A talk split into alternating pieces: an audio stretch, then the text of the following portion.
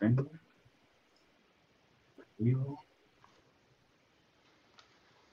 Ya te mando el enlace. Ya lo tengo. Ya lo tengo. Excelente. Perfecto. Bueno, arrancamos el día de hoy con Te Explica en su episodio sexto de la primera temporada de este año 2021. Nuevamente nos encontramos aquí Ernesto Morales y Alex Newman, su servidor, Ernesto de Global Internet Corp, Alex Newman de Vida Digital y Reliant Technologies, exhortándolos pues a que nos den sus comentarios en el YouTube, tanto en vivo como más adelante. Cualquier pregunta, cualquier duda, cualquier sugerencia en cuanto a temas, estamos aquí para darles nuestras explicaciones, comentarios, opiniones, impresiones o incluso aprender con ustedes cuando nos preguntan cualquier tema que de pronto no hayamos tocado. Por ejemplo, uno que estoy esperando en algún momento que Ernesto toque es Kubernetes, Ansible, Dockers, containerización. Para eso tenemos que, invitar a Roberto. Ah, bueno, vamos a tener que hacer eso. en esos temas. Vamos a tener que hacer eso. Lo mío es bien comercio electrónico, hosting, sitios web.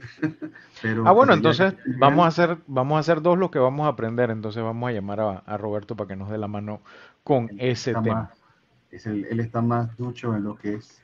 Hoy estuvo en el, en el, en el grupo de infraestructura de servidores eh, comentando que estuvo haciendo una lucha con, con K8, K8S o sea, me imagino que es el contenedor de Kubernetes, etcétera, y, que no le fue tan bien que digamos, ¿no?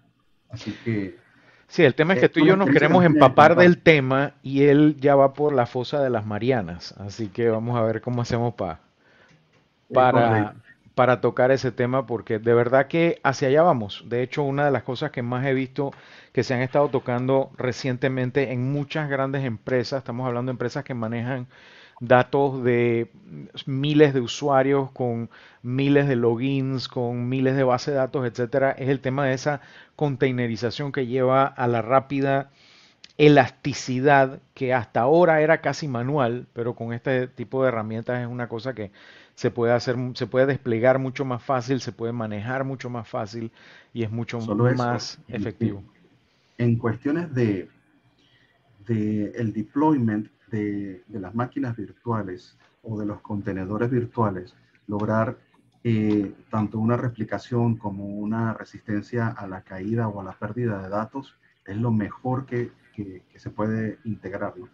Él me estuvo haciendo una demostración con, con un swarm de Docker que él tiene montado, de hecho me montó ahí en unos subdominios de nosotros, eh, y puso, puso el Docker Swarm a andar y se pusimos un sitio, montó unas tres máquinas, tumbó la base de datos, tumbó el sitio y, el, Swarm de una vez arrancó y, levantó otro contenedor. O sea, si acaso estuvo caído un segundo, dos segundos, tres segundos cuando mucho, y de una vez levantaba solito, no había que hacer nada.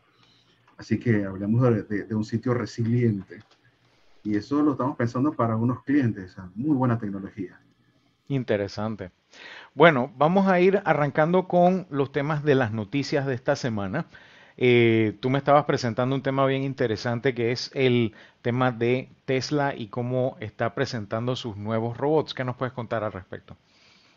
Bien, em, Elon Musk hizo un anuncio esta semana, perdón, la semana pasada, acerca de su, su proyecto y lo tenía bien calladito, porque yo no había escuchado absolutamente nada al respecto Voy a compartir mi pantalla para ir viendo algo de eso. Okay. Él había presentado y presentó este proyecto. Okay.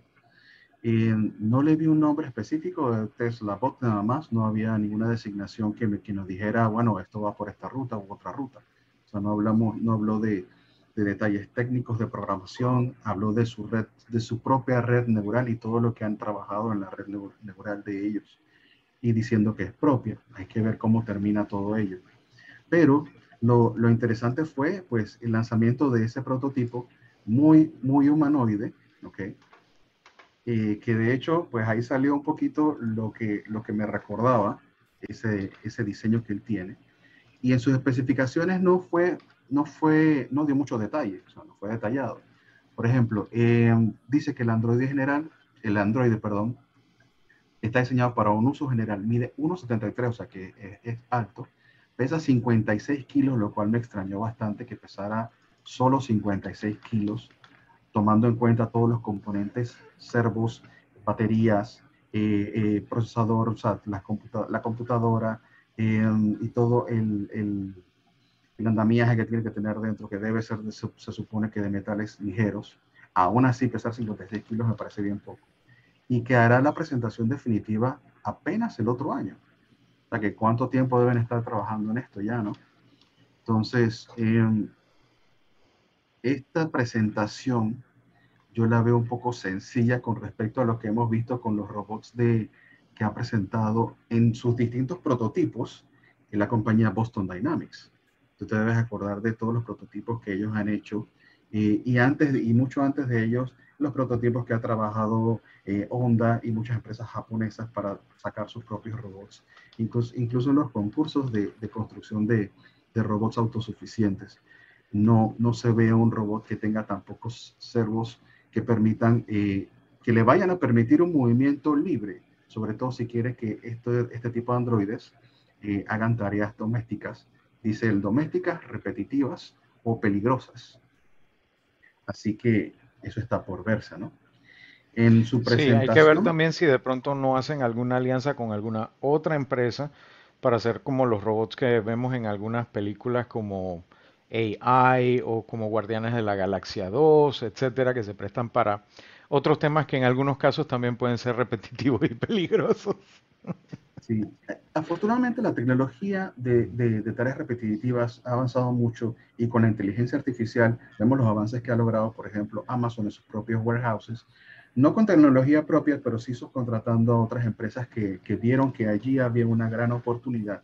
Y tú tienes robots que pueden empacar, pero no solo empacar y coger un paquete, sino poder determinar entre distintos tipos de paquete y las distintas formas de los productos que vienen, eh, que vienen empaquetados, obviamente cuáles son los que pertenecen a un grupo y cuáles son los que pertenecen a otro grupo o a un tipo eh, de, de, envasado eh, y, de, y, de, y, e identificarlos y agruparlos de acuerdo a su forma, eh, formas, colores, pesos, etc. Entonces, y, lo, y hacerlo rápidamente, o sea, básicamente robots de clasificación, pero, pero con el entrenamiento necesario, yo creo que podemos avanzar bastante con respecto a lo que puede hacer un robot de uso doméstico también me acordó del hombre bicentenario, de Robin Williams. Uh -huh. Entonces, este modelo y este diseño me parece un poquito irreal en, en la forma en que es, está presentado. Me, me, se ve como un maniquí, básicamente. ¿Okay? Uh -huh. eh, y no sé, tengo mis dudas al respecto, pero bueno, Elon Musk ha, ha entregado lo que, lo que ha prometido en cuanto a productos. Lo que no sabemos es lo que no ha entregado porque no tuvo los resultados que él quería. Así que, pues, vamos a ver. Dice aquí, el nombre clave del bot dentro de la empresa es Optimus. Vamos wow. a ver. Entonces, este es el que me recuerda a Sonic uh -huh. en iRobot. Y, y, me llevo a preguntarme, porque él lo mencionó, que por favor no lo, no lo mezclaran con ninguna ninguna teoría distopiana de, de, de, robots y el fin del mundo, si integrará algo parecido a, la, a, las leyes de la robótica de Isaac Asimov. ¿no? La primera ley de, de, la robótica de Asimov decía, un robot no hará daño a un ser humano ni por acción, ni permitirá que un humano sufra daño. La segunda ley es que un robot debe cumplir las órdenes dadas por los seres humanos a excepción de aquellas que entren en conflicto con la primera ley, o sea, hacerle daño a otro ser humano. Y un robot debe protegerse, protegerse a sí mismo, o sea, su propia existencia, en la medida que esta protección no entra en conflicto con la primera o la segunda ley. Y son postulaciones bien interesantes, son las más básicas, obviamente, de, un ser eh, provisto de inteligencia artificial, pero las postulaciones de Isaac Asimov en sus cuentos cortos y en sus novelas con respecto a, la inteligencia artificial se vieron vertidas en esta película de robot y yo lo veo encarnado o más bien representado en este robotcito Optimus. Así que hay que ver qué es lo que va a pasar de aquí para allá. Y es interesante que mencionas las tres leyes porque también, no sé si en el artículo en español que citas está, pero hay una ley cero una ley que supersede a estas. En las escenas finales de la novela Robots e Imperio, eh, uno de los robots es el primero en actuar en esta, eh, de acuerdo a esta ley. Resulta ser que esta ley, que él llegó a esta ley solo por pura metacognición, o sea, de estar consciente de sus propios procesos cognitivos, la ley dice, no permitirás que por tu acción o tu inacción en las demás leyes hagas daño a la humanidad por encima de un ser humano, porque nota que las leyes dicen no harás daño a un ser humano a menos que tal cosa, etcétera. Bueno, esto es a la humanidad. La idea es no hacerle daño a la humanidad, ya sea por acción o por inacción, que también es uno de esos trips mentales que tú ves de este tipo de novelas que tratan con estos temas que son muy importantes, el tema de la ética en la cibernética no solo, no solo la ética en la cibernética, ¿no? Eh, tenemos que ver la, ética o la bioética de la que hemos hablado muchísimo hoy en día. Ese tema tenemos que tratarlo también, ¿no? La bioética, es un tema bien interesante. Pero sí, es un tema que da para mucho de qué hablar. Me fascinan las novelas de Asimov. Soy, soy ferviente lector de Asimov. Ya las he leído todas, no hay, no hay más que leer. Pero Pero eh, sí, me recordó mucho a, a iRobot, me recordó mucho a las novelas y, y, El Hombre Bicentenario. Si no han visto la película El Hombre Bicentenario, se, se lo recomiendo, búsquenla, véanla. Eh, y por muy buena que sea la película, el libro es mejor todavía, así que si tienen chance también léanse el libro. Si tienen chance, léanse el libro, es correcto. Eh, pero una actuación fenomenal de Robin Williams en... Como siempre. Eh, la película dura como dos horas y algo, pero, pero vale, la pena. Cada segundo, cada minuto de principio a fin, buenísimo. Y habla, y habla acerca de todos estos postulados que, que estamos hablando hoy y de, y de la autoconciencia y, y, y, la autopreservación que nació de aquel ser que pues era un robot. Así que súper interesante el tema. Y, bueno, con este tema pasamos a, al siguiente el siguiente tema, que, es para el tema de la noche de, hoy, es el de, el de la educación remota. Y este tema de educación remota, esto es bien interesante y quisiera que lo tratáramos esto a fondo durante las próximas, no sé, 25, 30 minutos, porque em, leía un artículo y comentaba hace un rato con, con Alex eh, y con nuestra invitada, que em, que la educación pasó de ser algo que, que aplicamos de manera urgente, la educación remota, obviamente, eh, y que ahora estamos enfocándonos en la calidad de dicha educación remota y de cómo vamos a aplicar eh, mejoras en, en, la calidad, mejoras en la forma, mejoras en, en las herramientas eh, y también llevamos a los estudiantes a que, a que apliquen y a los profesores a que apliquen dichas mejoras. Así que me gustaría entonces eh, presentar a nuestra invitada de esta noche, que es la profesora Marcela Muñoz, decana académica de pregrado de Aden University, que nos contará lo que se ha logrado y lo que falta por hacer para la implementación de la educación remota. Estamos hablando ya de nivel universitario, pero podemos ver pues la gama eh, y cuál estima que sea el futuro. Eh, Muchas gracias por participar con nosotros esta noche, Marcela. Bienvenida, profesora. Gracias. Buenas noches. Un placer estar con ustedes en este espacio. Cuéntanos un poquito. Eh, tú representas a, Aden University, la, Escuela de Alta Dirección. Eh, me honra ser profesor. Tengo una, una materia ahí sencilla. Por ahí se me va a salir el profe en algún momento. Así que, pero, pero yo feliz eh, de, dar las clases en, este modo eh, semipresencial, pues virtual. Así que, eh, ¿qué es lo que ADEN ha hecho este, en estos 18 meses para enfrentar esta pandemia y cambiar su, forma de trabajar y su metodología a la cual están acostumbrados, que es todo, todo el mundo, obviamente, ¿no? De trabajar de manera presencial a llevar todo esto de una manera virtual. Con esto te doy la bienvenida. Gracias. No, y mira que es un tema súper interesante porque nosotros como grupo educativo, adicional a las licenciaturas, también estamos en el tema de, de posgrado con maestría, MBA y doctorado. Y en algún punto habíamos llegado a, tener el eslogan de eh, los líderes en el mundo online. Y todo el mundo dijo, bueno, si son líderes en el mundo online, entonces básicamente la pandemia fue apagar el switch presencial y prender el switch online. Y, ahí es donde empieza lo, interesante y definir los términos. La educación remota no es lo mismo que la educación virtual. La educación virtual desarrolla un montón de competencias eh, en, en, foco de que el estudiante eh, es un aprendizaje autónomo, colaborativo, encuentra apoyo en sus compañeros antes de acudir a un profesor, es autogestionado, es lo que realmente una persona elegía antes de la pandemia en una modalidad online. La remota fue básicamente decir, bueno, no podemos estar presencial, entonces todo el aula presencial lo vamos a pasar a un aula en Zoom y tiene que funcionar igual.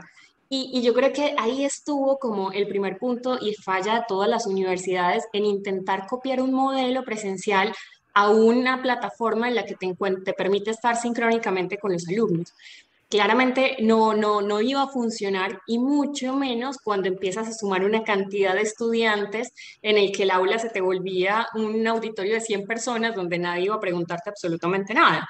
E, en el aula de clase, cuando tú los tienes, es más fácil entrar en confianza, incluso la participación.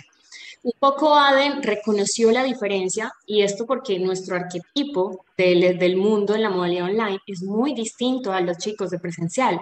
En presencial nosotros podemos tener jóvenes de high school que están entre los 16 a 23 años, donde la forma de tener didáctica y dinámica con ellos es muy distinta a personas que de pronto en la modalidad virtual teníamos un arquetipo entre 28 hasta 45 años, donde ya hablamos con personas que tienen una experiencia empírica y que probablemente están o formalizando o recibiendo otra formación en licenciatura.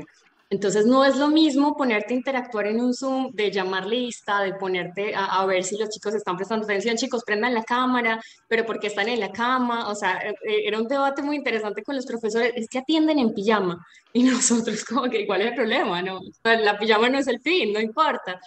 Y precisamente fue donde Aden dijo, miren, una cosa es nuestra modalidad online con este arquetipo de personas mayores que se autogestionan, que tienen un material, unos videos de calidad, profesores que se desgastan seis meses desarrollando una asignatura 100% virtual para su cursado, y otra muy distinta es hacer presencial con encuentros sincrónicos.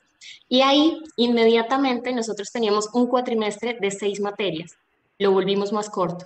Nos fuimos a bimestral donde cada alumno podía ver tres o dos, porque estos chicos venían de una vida social activa en el que les bloquearon un montón de contactos que también hacen parte del aprendizaje. Ir a la sede, compartir con sus amigos, estar en contacto. Inmediatamente la ansiedad se vuelve un sentimiento común y más cuando estás en, una etapa de adolescencia y formación. Eh, en el mundo de los negocios tú quieres hacer simuladores, ir a las empresas, y nada de esto se podía hacer. O sea, todo se volvió una pantalla. Imagínate tenerlos estresados por seis materias que tenían que aprobar en una metodología en la que ellos no estaban acostumbrados. Entonces, el la primer aprendizaje que tuvimos fue segmentemos un cuatrimestre en bimestre, donde hacíamos eh, como que mayor énfasis en solo tres asignaturas, las volvíamos un poquito más compactas, pero el estudiante iba a tener mayor tiempo para no estar todo el día conectado. Nuestras clases, y quien nos conoce en la modalidad presencial, eran tres horas. Tres horas en la que el eh, o sea, solo iba una vez por semana por asignatura, pero era 15 minutos del profesor como dando un contexto de, de la parte teórica, práctica 45 minutos, break y otra vez 15 y práctica. Y esta era la metodología que en presencial a los chicos les encantaba. Imagínate una clase de tres horas en Zoom. O sea, eso iba a ser terrible, no había forma. Entonces ahí tuvimos que pensar en un modelo que dijera, bueno, vamos a segmentar a dos encuentros de una hora y media, que es el tiempo promedio en el que puedes estar en un Zoom, y la clase tiene que ser tan dinámica que el alumno no apague la cámara y se duerma. Y que te, cuando dijiste, bueno, chicos, chao, todo el mundo conectado porque nadie estaba ahí. Entonces... eso depende de los profesores, ¿no? ese era el otro punto. le dan los profesores. Es difícil mantener la atención de los chicos. Eh, es, difícil siempre y cuando tú no, eh, no tengas claro cuál es el objetivo del taller virtual sincrónico. porque no es una clase teórica, debe ser una clase retadora en el que el protagonista del aprendizaje es el estudiante y no el profesor. Y eso es súper difícil de encontrar en un profesor que está acostumbrado a tener el conocimiento y a compartirlo. Acá tú le dices, bueno, yo pongo una actividad y los que la desarrollan son ustedes. Yo estoy aquí de facilitador, de tutor, de, de orientación con respecto a qué se va a hacer. Nos dimos cuenta que, por ejemplo, en las asignaturas rígidas, como contabilidad, que la profesora explicara el ejercicio, no habían preguntas, pero las actividades no tenían buenos resultados en las notas. Cuando hicimos al revés, les pusimos el ejercicio y los segmentamos en aulas de Zoom por equipos para que hicieran el ejercicio, salían preguntas, porque veías que entre cuatro o cinco se generaba como una confianza y yo no, yo no entendí nada y el otro no, pues yo más o menos sé cómo es y entonces como que se iban ayudando y al final el profesor cuando saltaba en aula en aula validaba las dudas, el trabajo colaborativo era más sencillo y se podían conocer porque a su vez muchos chicos empezaron en pandemia, nunca han ido a la universidad y no tenían idea quiénes eran sus compañeros. Entonces los talleres, sí. Con respecto a, las, a las plataformas o a las herramientas que utilizaban antes de la pandemia, a lo que tienen que utilizar hoy en día y los ajustes que lograron, cómo fue esa evolución, cómo fue ese choque entre ustedes, ustedes mismos en la universidad, con la tecnología o, las implementaciones de estas plataformas nuevas y diferentes. Bueno, nosotros hemos tenido un camino recorrido con los LMS. Nosotros empezamos en Moodle, tratando de darle forma, no nos gustó mucho. Ahí nos fuimos a una plataforma en Canvas. Eh, y Canvas básicamente se volvió para nosotros el LMS principal de ambas modalidades. Si bien es cierto, una tiene una estructura muy rígida, que es toda la parte virtual, donde te digo, tiene unidades, tiene cuadernillos, tú lo sabes más que nadie, profe, porque has hecho asignatura, cuadernillos, quiz, múltiple opción, actividad de desarrollo, esa estructura, toda está montada en Canvas. Lo, lo lindo de ADNU es que reconoce que eh, el material tiene que ser un material de calidad, no solo en contenido, sino en ayudas audiovisuales. Entonces los videos que nosotros tenemos son en 3D, publicaciones, cada unidad tiene un color, para darle estructura, porque es una persona que va a cursar un programa de tres años y ocho meses, y si cada asignatura es distinta, imagínate el borolo que se le puede armar en la cabeza. Eh, entonces, en el mundo online ya teníamos eso. En el mundo presencial, los profesores sí planifican su asignatura eh, de libre cátedra, por decirlo así, proponen cada vez algo distinto. Eh, entonces, teníamos facilidad con la plataforma. El tema de pronto fue un poco Zoom, porque había profes que en presencial iban a la sede y ya está. No conocíamos mucho el Zoom. Pero eh, habían otras herramientas que ellos utilizaban. Eh, me fue justo el nombre ahorita. Es un aula virtual en el que tú podías conectar a los chicos y según cómo fueran eh, participando, te dabas cuenta como que está presente pero murió o está presente está interactuando. Entonces, esas dos fueron la, la reto que quisimos implementar. Zoom y la otra en la que te dice, no solo estoy conectado, sino estoy interactuando, moví el mouse al menos, estoy en la computadora, eh, para que los profesores eh, tuvieran con ellos. Nos demoramos, a nosotros nos informaron Meduca el miércoles y cancelamos clase jueves, viernes y el lunes ya habíamos capacitado a los profes con lo básico de Zoom para empezar así de corrido. Y poco a poco fuimos reforzando, Zoom también fue dando un montón de aplicativos que no tenía al principio y fuimos utilizándolos empezamos a conocer la pizarra, empezamos a conocer eh, las aulas en Zoom y cada vez era un video, profes, esto salió nuevo, todo el mundo usarlo, vamos a ver cómo lo podemos usar. Y nos encantó porque parte de la velocidad que tuvo ADNU fue los profesores en adaptarse a este tipo de, de, aplicativos y de su uso. Fue algo maravilloso. Llegaron ¿Qué tanto? Yo quería preguntar, ¿qué tanto de esto también se, derramó en el resto de las actividades profesionales que ustedes hacen en el sentido de que muchas de estas herramientas muchas empresas las empezaron a utilizar por necesidad. Sin embargo, se empezaron a dar cuenta que algo que gente como Ernesto, como yo, teníamos 20 años de estar diciendo de esta reunión pudo haber sido email, este email pudo haber sido un mensaje instantáneo y ese mensaje que me acabas de, de mandar me lo pudiste haber resumido con un emoji. Eh, ¿Cómo eso fue pasando al resto de las actividades administrativas, llámese cobrar, pagar cuentas, eh, todo ese día a día que está detrás de toda esa actividad académica que no es menos importante y que es lo que permite que subsista en el tiempo y haga sostenible esta actividad que cuesta tiempo, cuesta dinero, cuesta esfuerzo de muchas personas. No, sin duda. Y es que ahora que tú lo mencionas, el journey que se lleva en la vida de un estudiante, no solo la parte académica. Tú eres la universidad en el momento en que le respondes la duda que él tiene sobre sus créditos, en el momento en que sus padres o necesita una carta certificando que está cursando, eh, dónde pago, qué hago. Nosotros, eh, digamos que para ese mundo presencial, tenemos una sede en Torre de las Américas, que era la que respaldaba esa operación presencialmente.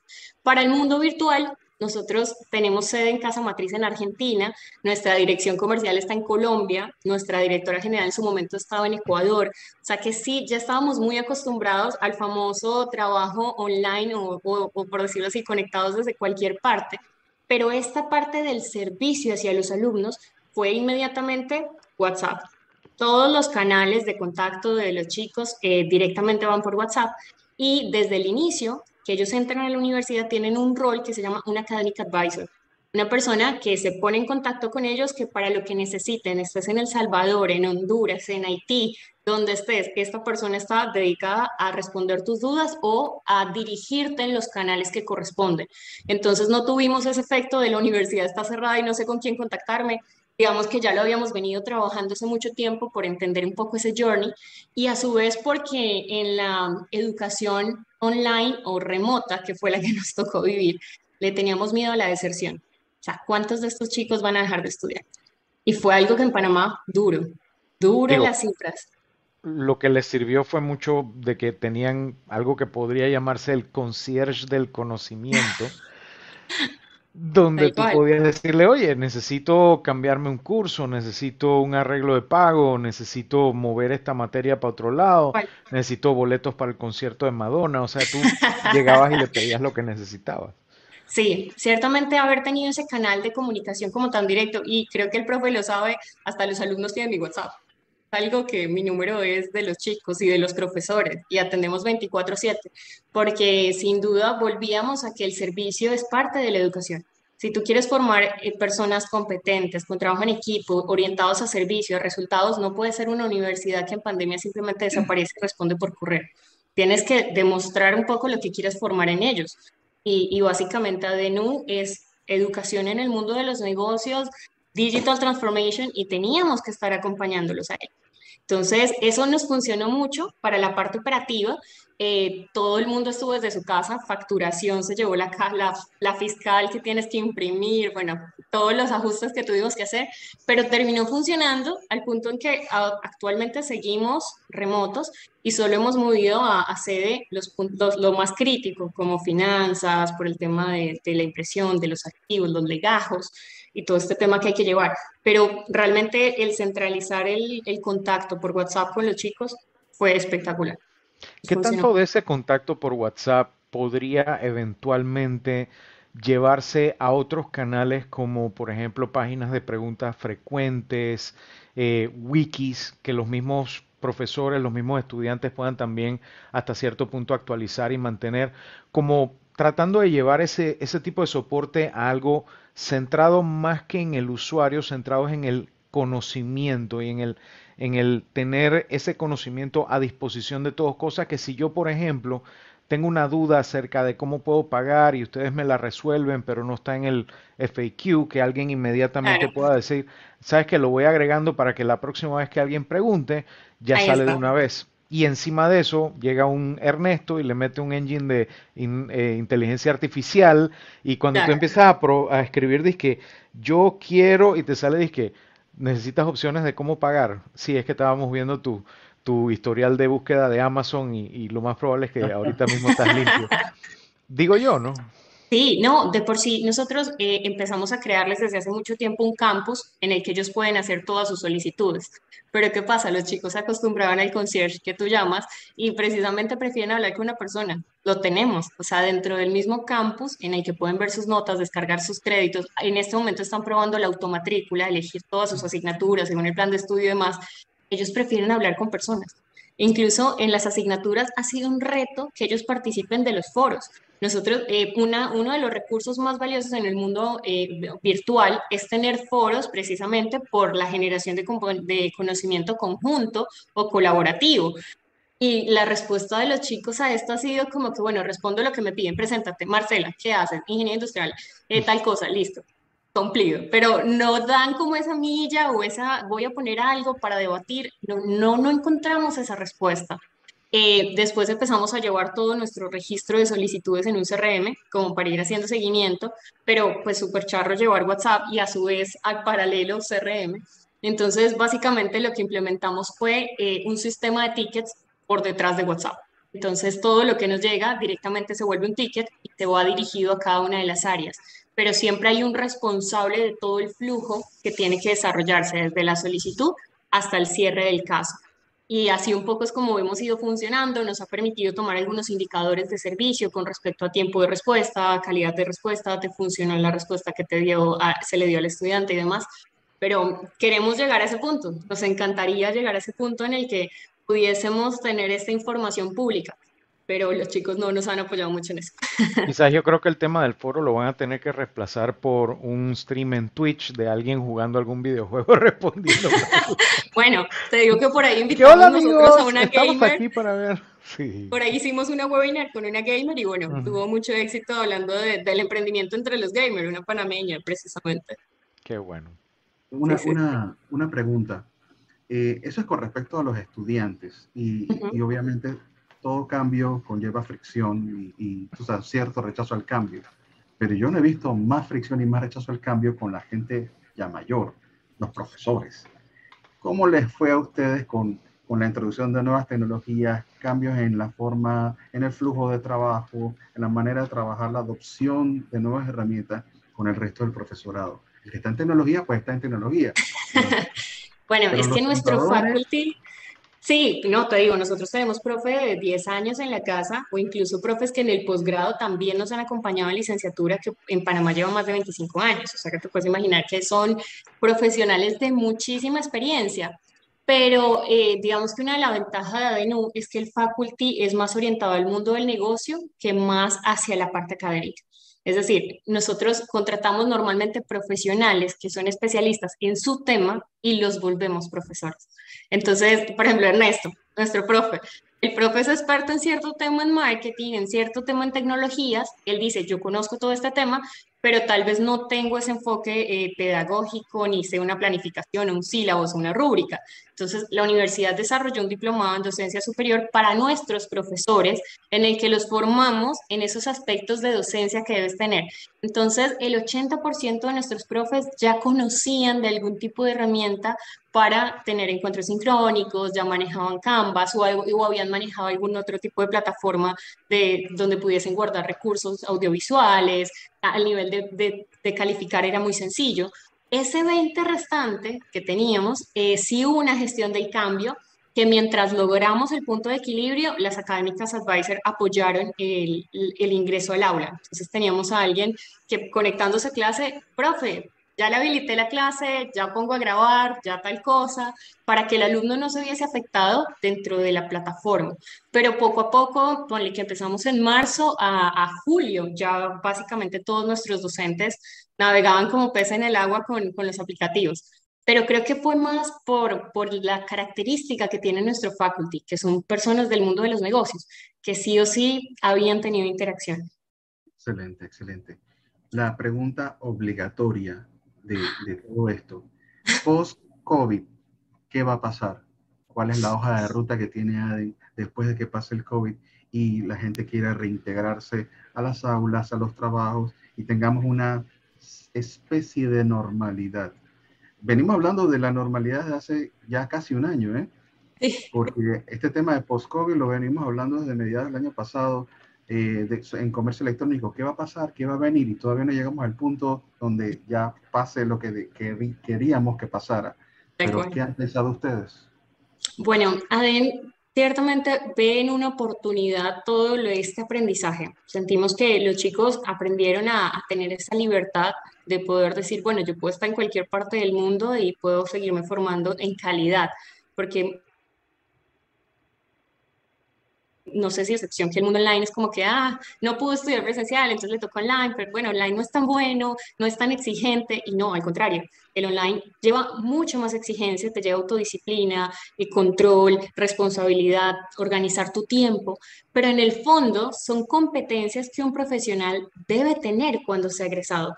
Entonces, eh, ver que los chicos poco a poco fueron desarrollando esa competencia en el mundo online nos hace ver un modelo bilearning nos hace ver una, una modalidad en el que ya tal vez el 100% de presencialidad debe ser puntual a prácticas en sede, hablar un poco más de ir a los casos, a las simulaciones, a analizar parte práctica, pero que probablemente toda la parte teórica sea muy funcional manejarla de forma eh, asincrónica.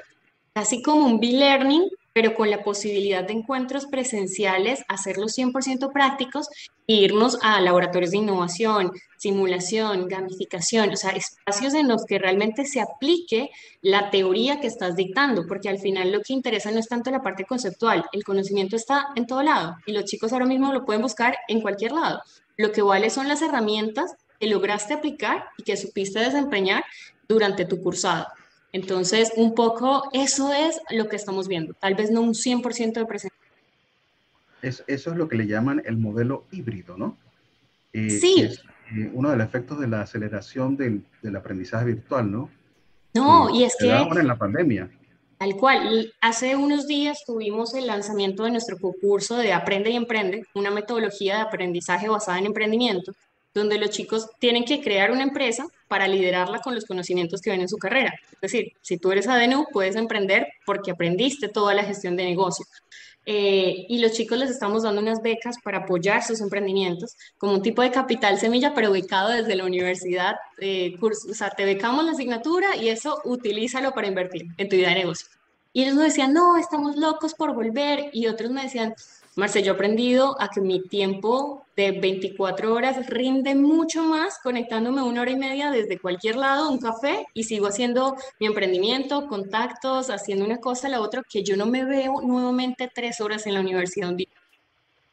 Entonces, Contacto, yo quería preguntar al respecto, con, tanto con tanto éxito que ha tenido este modelo de trabajo como el B-Learning, el, el aprendizaje híbrido y demás, no es que ahora, post pandemia, vamos a regresar a los tiempos de Aristóteles con el maestro caminando por el patio y los alumnos caminando detrás de él, pero tampoco necesariamente vamos a regresar a ese eh, profesor en una esquina, en una mesa, llegando toda la gente, así como en las películas donde sale Indiana Jones con un tablero dibujando y que sí, porque los antiguos egipcios hacían esto sino que siento yo, y, no sé si esa es la perspectiva de ustedes, tú me puedes contestar de primera mano, que la gente ya ahora va a exigir un poco más, eh, va a exigir todas estas herramientas de trabajo para maximizar su tiempo, va a exigir poder aprender cosas más útiles en menos tiempo, eh, va a poder exigir también tener un, un currículum más dinámico. Yo recuerdo cuando yo empecé en la universidad en el 90, nosotros dábamos redes TCP/IP en el último semestre del último año de la ingeniería, cuando ya yo tenía 3, 4 años instalando redes IP trabajando en Sonitel.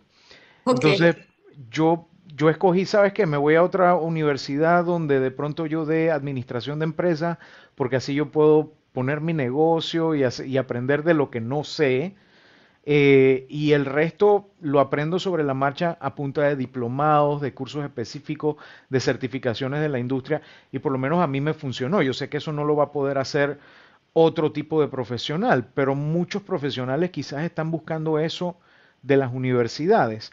¿Cómo ven ustedes esa perspectiva, no solo en el punto de vista de ustedes, sino de otras instituciones académicas de aprendizaje superior que no necesariamente son competencia de ADENU, pero son parte del mismo ecosistema. No, es que es, tocas un punto muy importante que independientemente de pandemia, las universidades deberíamos ser muy responsables en eso. Cuando nosotros formamos programas, debemos pensar en la conexión que debe haber con el mercado.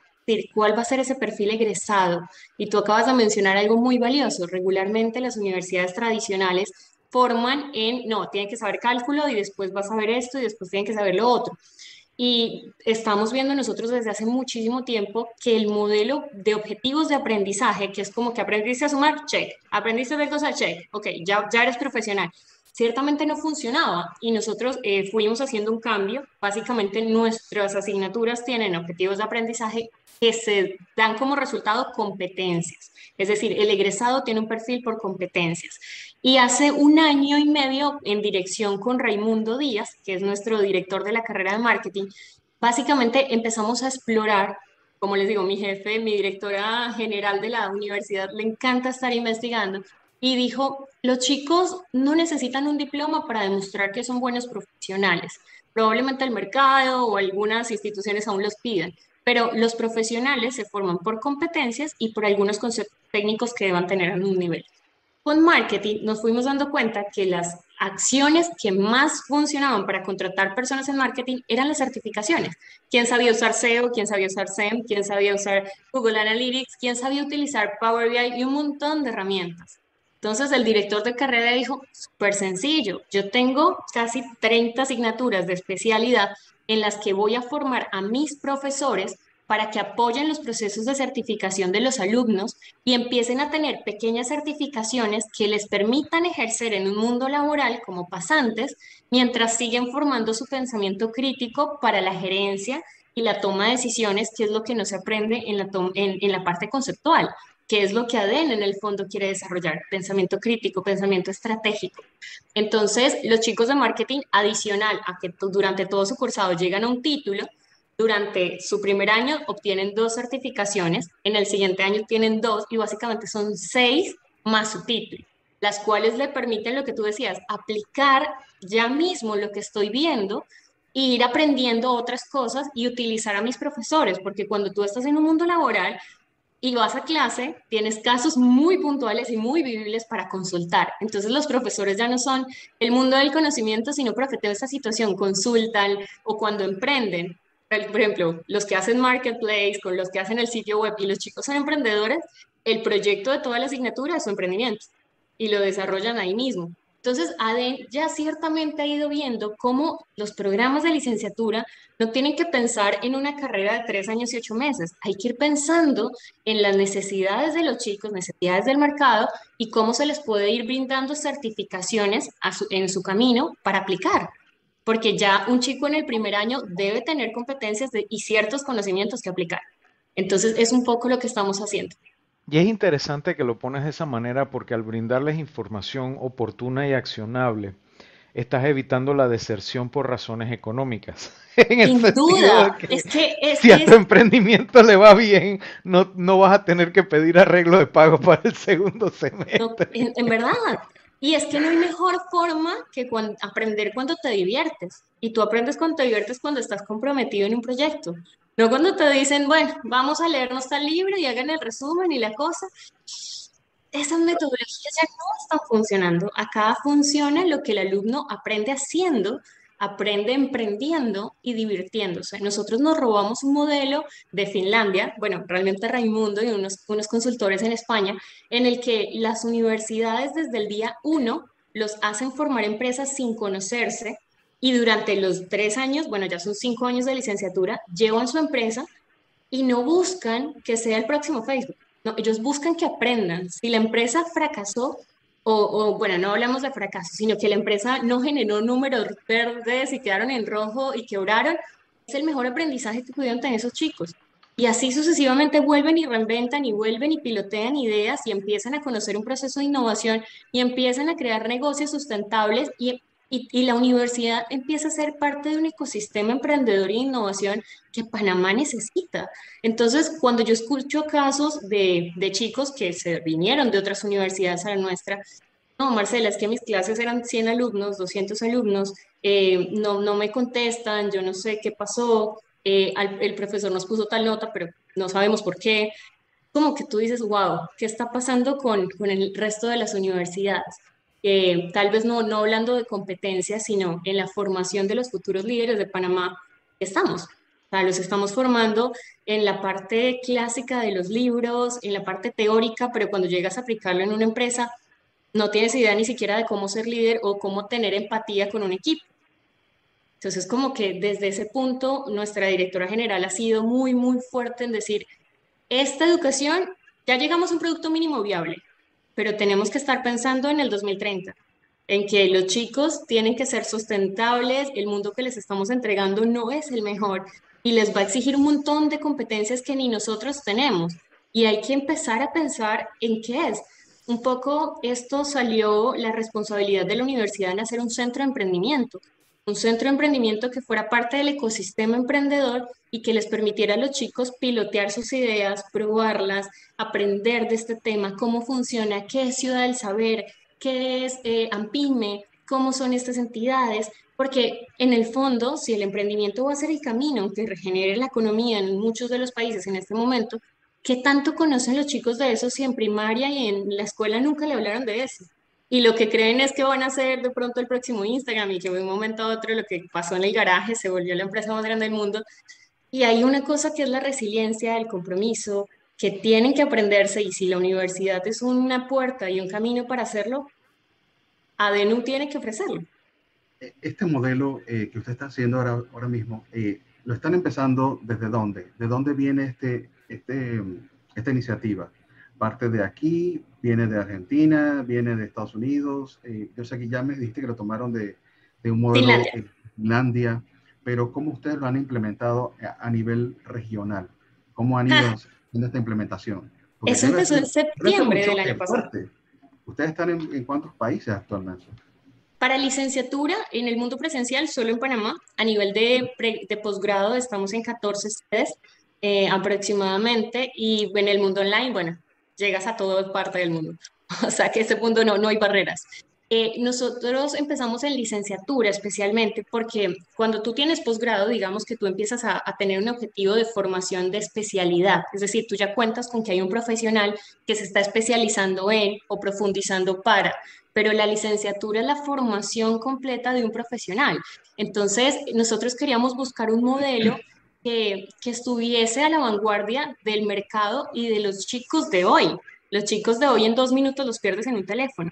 Y, no se trata de simplemente tenerlos sentados bonitos prestándote atención, se trata, se trata de que interactúen contigo. Eh, entonces, cuando empezamos a ver eso, cómo podíamos interactuar, escucharlos, entenderlos, el lenguaje común es ADNU, emprendimiento. Los elegí o porque mi, mi, familia tiene una empresa familiar y quiero seguir el negocio, o porque yo quiero emprender, o porque quiero ser parte de una compañía. ADNU siempre ha sido vista por el mundo de los negocios. Y si el mundo de los negocios te permite libertad, teletrabajo, digital transformation, habilidades blandas, es lo mínimo que nosotros podíamos buscar un modelo retador. Y ahí empezó la búsqueda de qué existía en el resto del mundo. siguen dictando clases como la primera universidad que tenía un auditorio y el profesor en el centro. Entonces eh, empezó María José buscando y le pidió un grupo de consultores que lo hiciera y ellos llegaron a este modelo en Finlandia. En septiembre hicimos un plan, en septiembre del año pasado hicimos un plan espectacular de cómo lo íbamos a implementar y cuando lo implementamos salió todo mal, porque eh, claramente no estamos en Finlandia, estamos en Panamá. Eh, y Centroamérica tiene otras costumbres. Pero ¿qué hicimos? Básicamente fue intentarlo y entender un poco la tropicalización.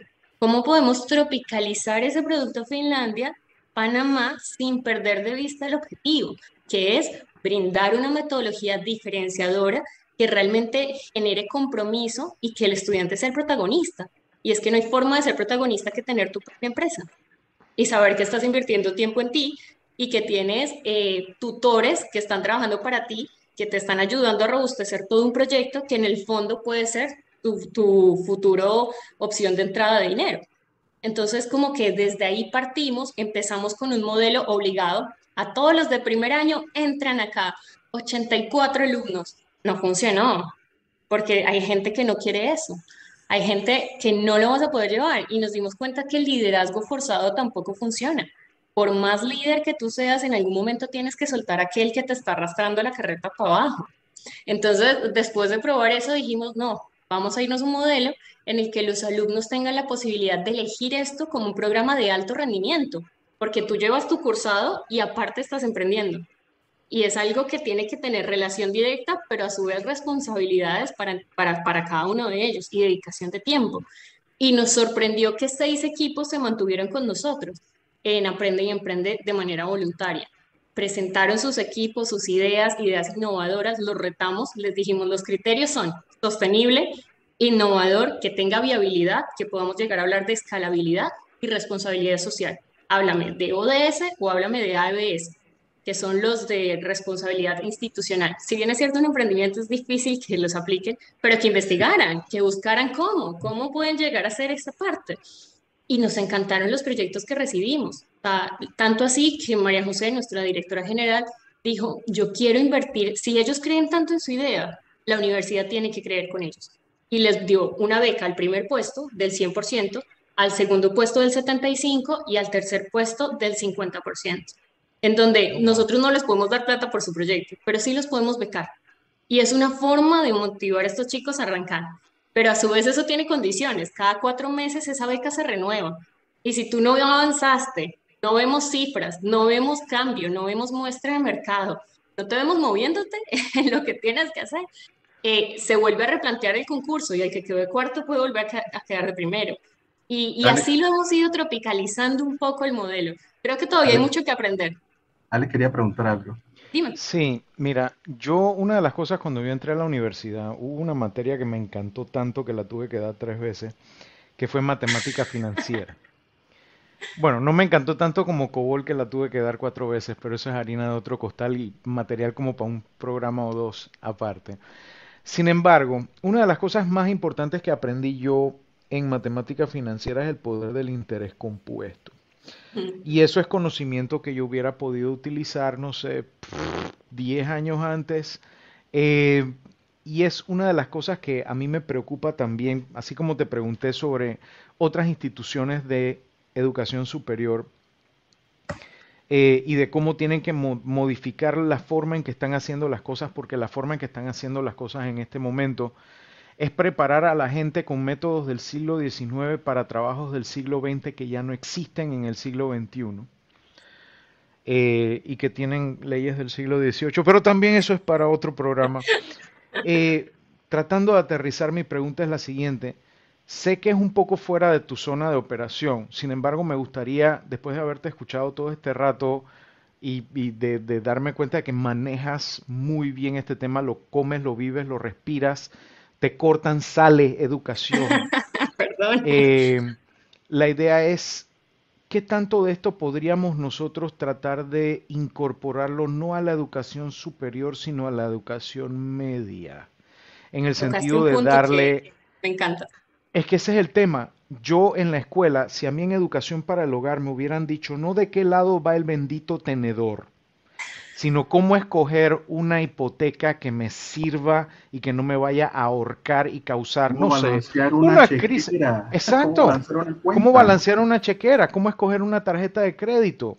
Eh, eh, ¿cómo, ¿Cómo escoger dónde voy a vivir basado en un presupuesto que incluye el, tema del, del, del, del, transporte? del, eh, son tantas cosas que yo siento que si me las hubieran implementado, si me las hubieran sabido enseñar de una manera adecuada, como me enseñaron muchas otras materias. A mí la historia me la enseñó un profesor que me hacía vivirla, ¿ok? Eh, pero asimismo tenía profesores que eh, era como para cortarse las venas.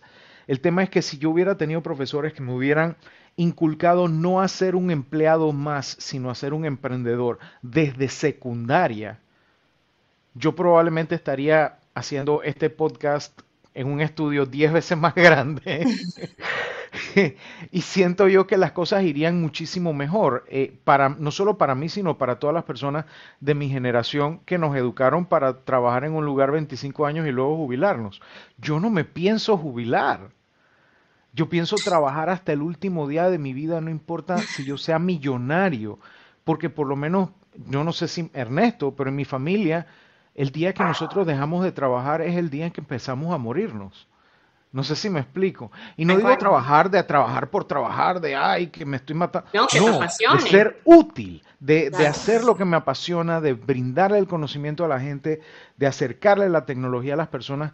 Yo no pienso dejar de hacer esto ah, mientras tenga la salud para hacerlo. Entonces, eh, ¿qué, qué, cuál es tu perspectiva, tu opinión? Yo sé que tú no eres dueña de una escuela ni de un kinder ni nada por el estilo, pero ¿cuál es tu perspectiva en cuanto a la forma en que las instituciones de educación básica, de educación media, tienen que preparar a las personas para poder no darse un estrellón, ya sea si escogen una educación superior tradicional que ya no sirve, por lo menos a mi juicio, en muchas cosas. Medicina, medicina sigue siendo, eso no, no se toca. Pero hay muchas otras cosas que pueden mm, eh, enseñarse de otra manera. ¿Cómo hacemos para que ese, ese muchacho que ahorita mismo está en décimo, en onceavo, en doceavo, y que va a salir a la calle, esté preparado para no tener que ustedes tener que hacer una labor de desaprender más de cuatro cosas cuando entra, para luego entonces enseñarle a hacer las cosas. Exacto. O sea, le tienes que flashear la memoria y luego caerle encima con un sistema operativo nuevo. Exacto.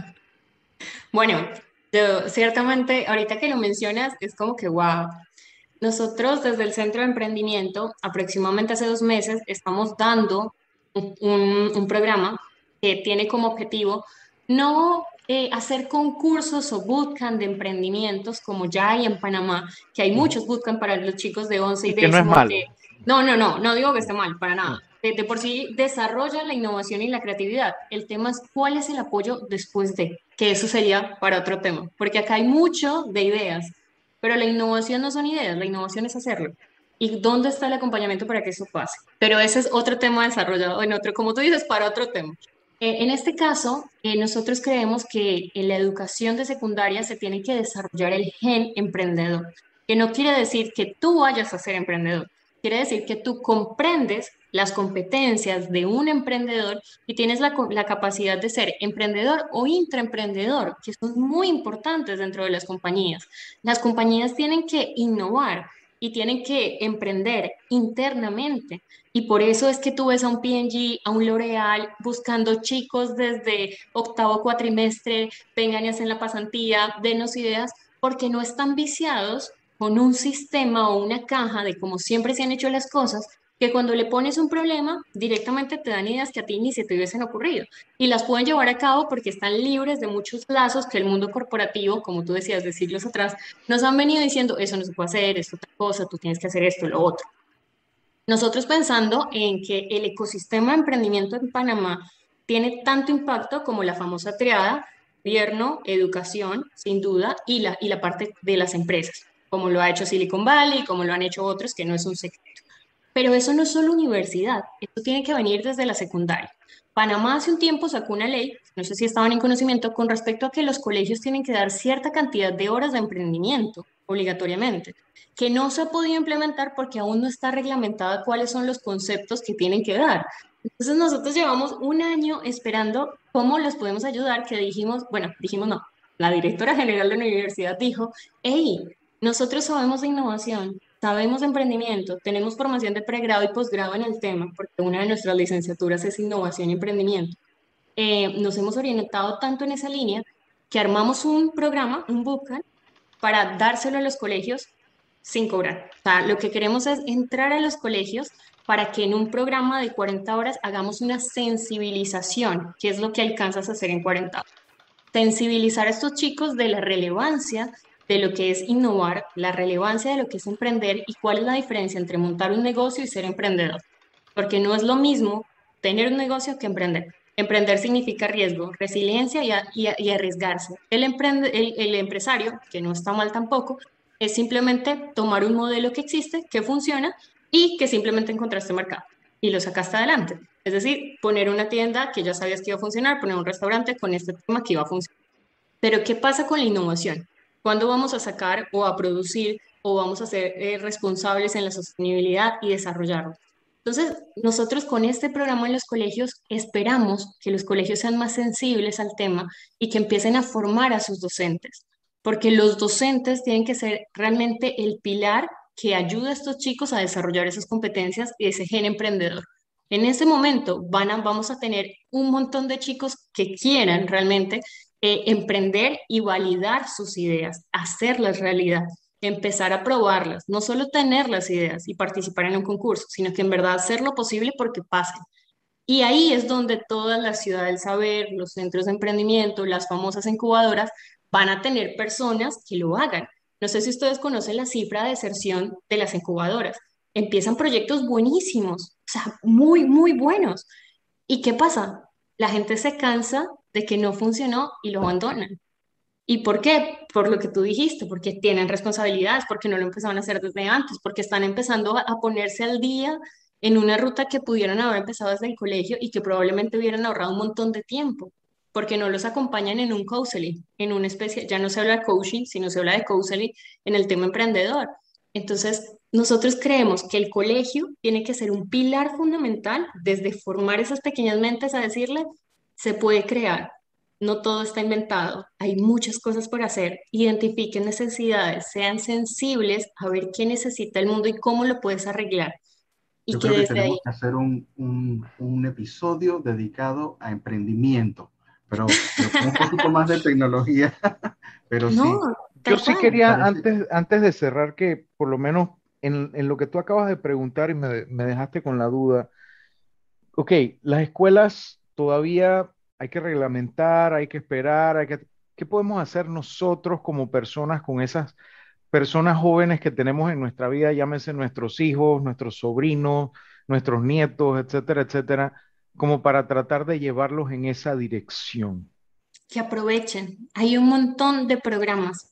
Yo estoy actualmente dentro de la estrategia de Panamá Innovadora e Emprendedora 2030 que hace la AEI y tú no sabes la cantidad de programas disponibles que hay para los chicos. Pero como no tienen ese marketing o tal vez no llegan a impactar lo suficiente, no se unen.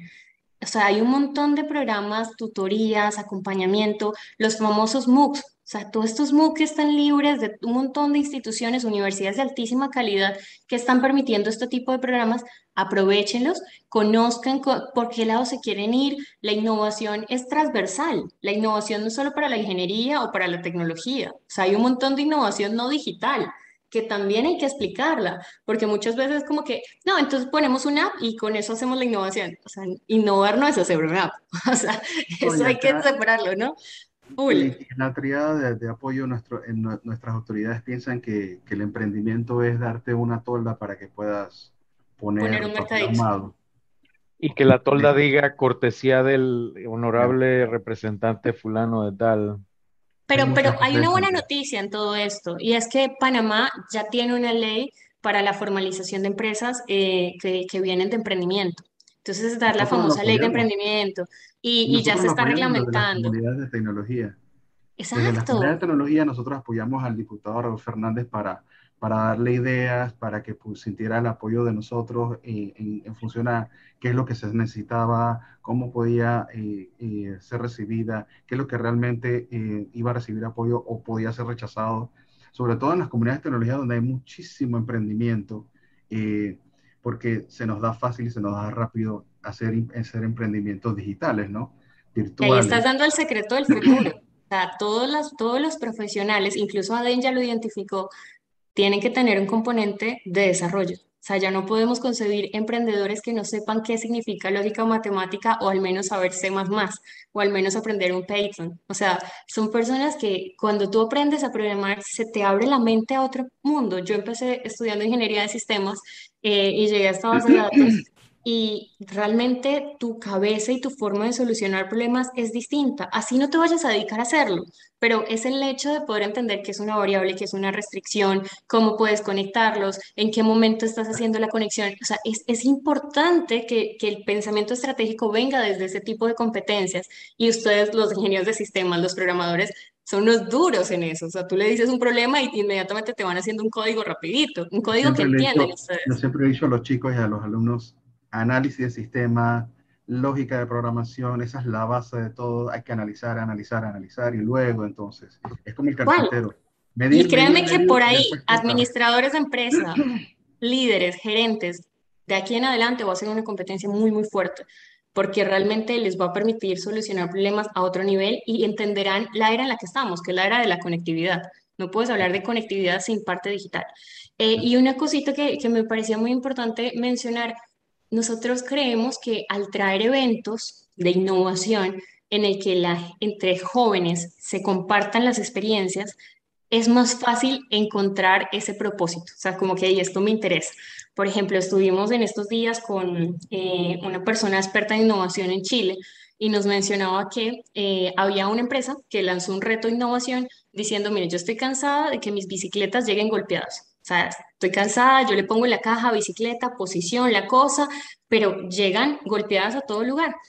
¿Cómo puedo solucionar esto? Y se lo dio un montón de, de, de gente que quería proponer inmediatamente le propusieron, no, pues ponle soportes, mándala en una caja de madera, no sé cómo, y un montón de ideas dentro de la caja que salían muy costosas porque tenía que generar una adaptación al modelo de empaque.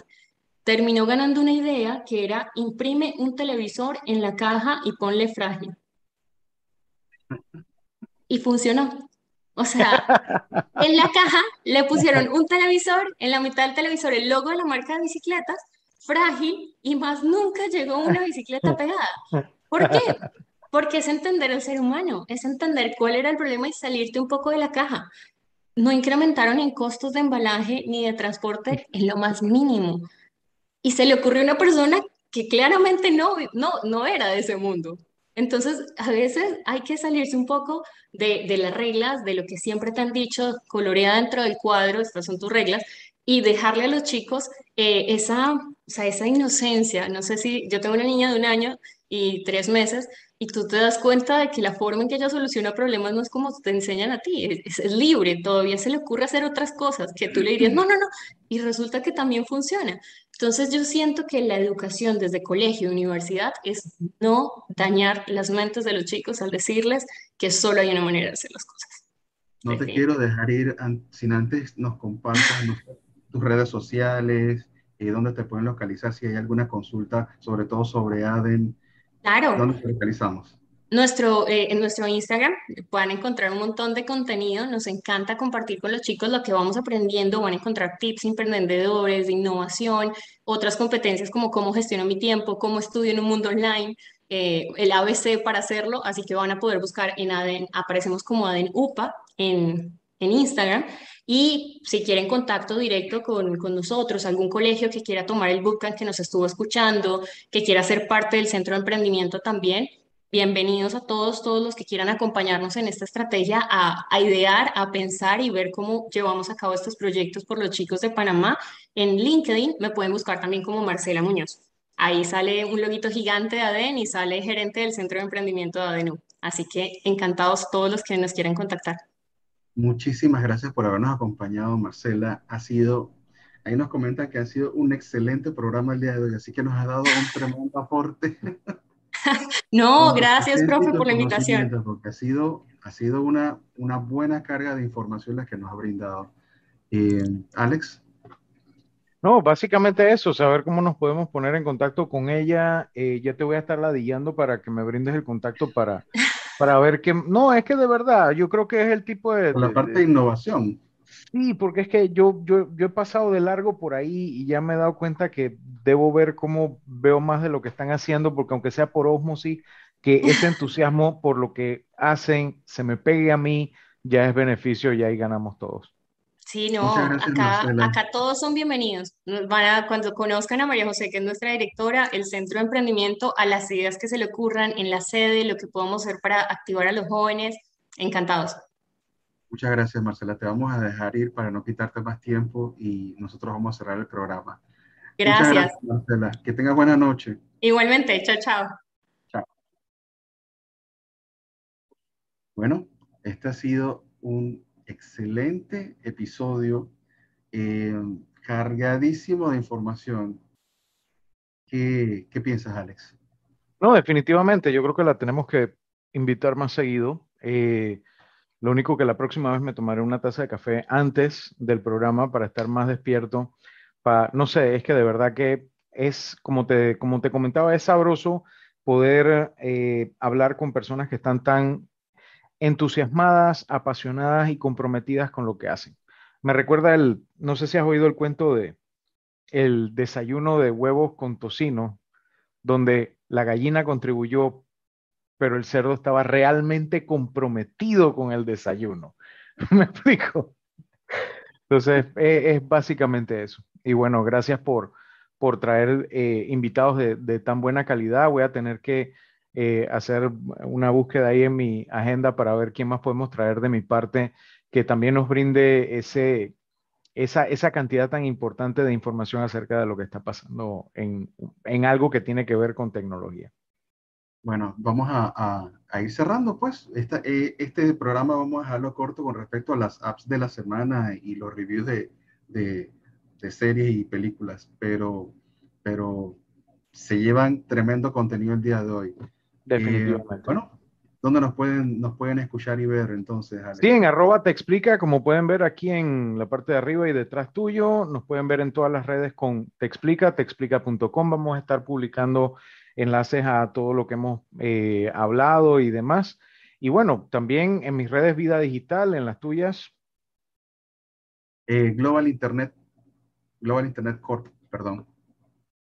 Sí, para que sepan todas las cosas que está haciendo, porque él, digo, claro, modestia aparte, él no lo va a decir, pero ya tiene dos nuevos servicios excelentes, uno de seguridad y otro de actualización para sus sitios web que full recomendados, si necesitan, me preguntan y yo les explico también en qué consiste y ahí molestamos a, a Ernesto, pero si tienes una página web con WordPress y quieres mantenerla actualizada y segura, ese es el servicio para ti. Tienes que verlo ahí en Global Internet Corp. Muchas gracias, muchas gracias. Bueno, eh, de mi parte, eso es todo por, por esta noche.